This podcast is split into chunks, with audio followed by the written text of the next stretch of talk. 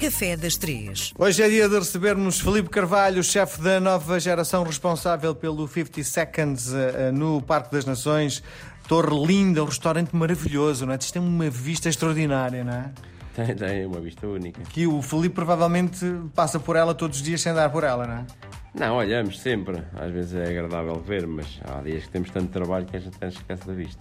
O Filipe tem aqui um restaurante de alta cozinha, não é? Eh, e uma das perguntas que lhe faço é: muito provavelmente vai encontrar aqui eh, pessoas, eh, sobretudo não portugueses, que o visitam que não têm o paladar educado e que não fazem a mínima ideia o que é que o Filipe tem. Ouviram falar num restaurante, provavelmente está em tudo que é guia, não é? E decidiram marcar e não sabem o que é que vão comer. É uma experiência nova, não é? E a pergunta que lhe faço é: o paladar educa-se?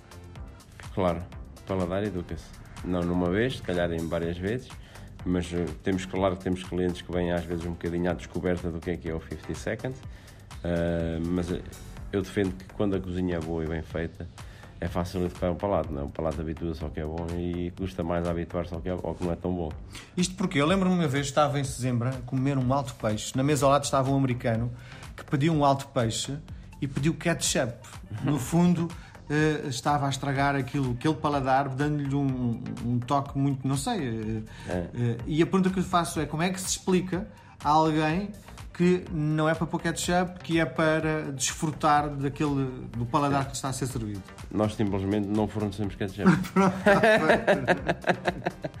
e acho que quem o forneceu a essa pessoa no restaurante também não tinha muita cultura gastronómica, porque senão não lhe dava o ketchup.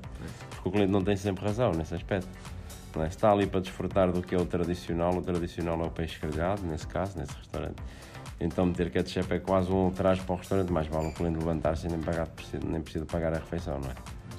Bom, nós ao longo das últimas semanas temos recebido inúmeros eh, e-mails de pessoas que nos fazem uh, perguntas. Uh, tem aqui mais uma que eu gostava que o Filipe olhasse para ela. Uh, tem a ver com o óleo da água uh, de cozimento do macarrão, macarrão não é massa, não é? Sim. Ajuda a que a massa não fique uh, colada? Sim, por norma toda a gente quando, quando vai cozer uma massa mete sempre água, sal e um fio de azeite ou, ou uma gordura. Embora essa gordura que está na, na cozedura da massa não ajude muito que a massa não cole porque uma vez a massa passada, ou seja, se nós não voltarmos a pôr um fio de azeite ou um fio de, da gordura que assim entenderem, depois da massa cozida e já escorrida, ela vai colar na mesma.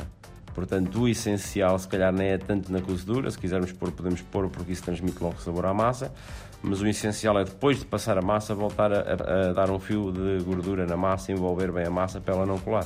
Uhum. Depois, já aquele número de passar água gelada faz algum sentido ou não? Isso faz sentido se nós estivermos a cozer a massa para aguardarmos para depois podermos finalizar alguma comida ou se a quisermos usar em saladas frias. Aí sim. E então aí é ainda mais necessário que se passe um fio de azeite. Muito bem. Vamos lá então olhar para aquilo que nos traz sim. hoje. Hoje vamos fazer uns pastéis de feijão. Fácil? Acho que é fácil. Quer dizer, fácil, fácil não, fácil, mas, mas dá para. Também quem não conseguir, há sempre em todas as pastelarias tradicionais ou de rua, quem é que não tem um pastel de feijão, não é? E leva feijão? Leva feijão, feijão branco. Sim. Feijão branco, amêndoas, gemas, açúcar, claro, como é óbvio mas é. E depois massa folhada também à volta, ou massa quase dos pastéis de nata.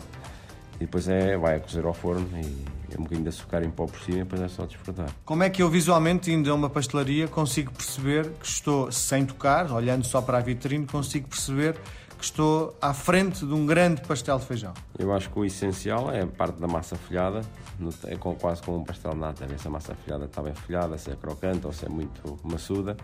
E depois é aquela questão que o pastel de feijão normalmente ele abre sempre uma racha em cima, não é?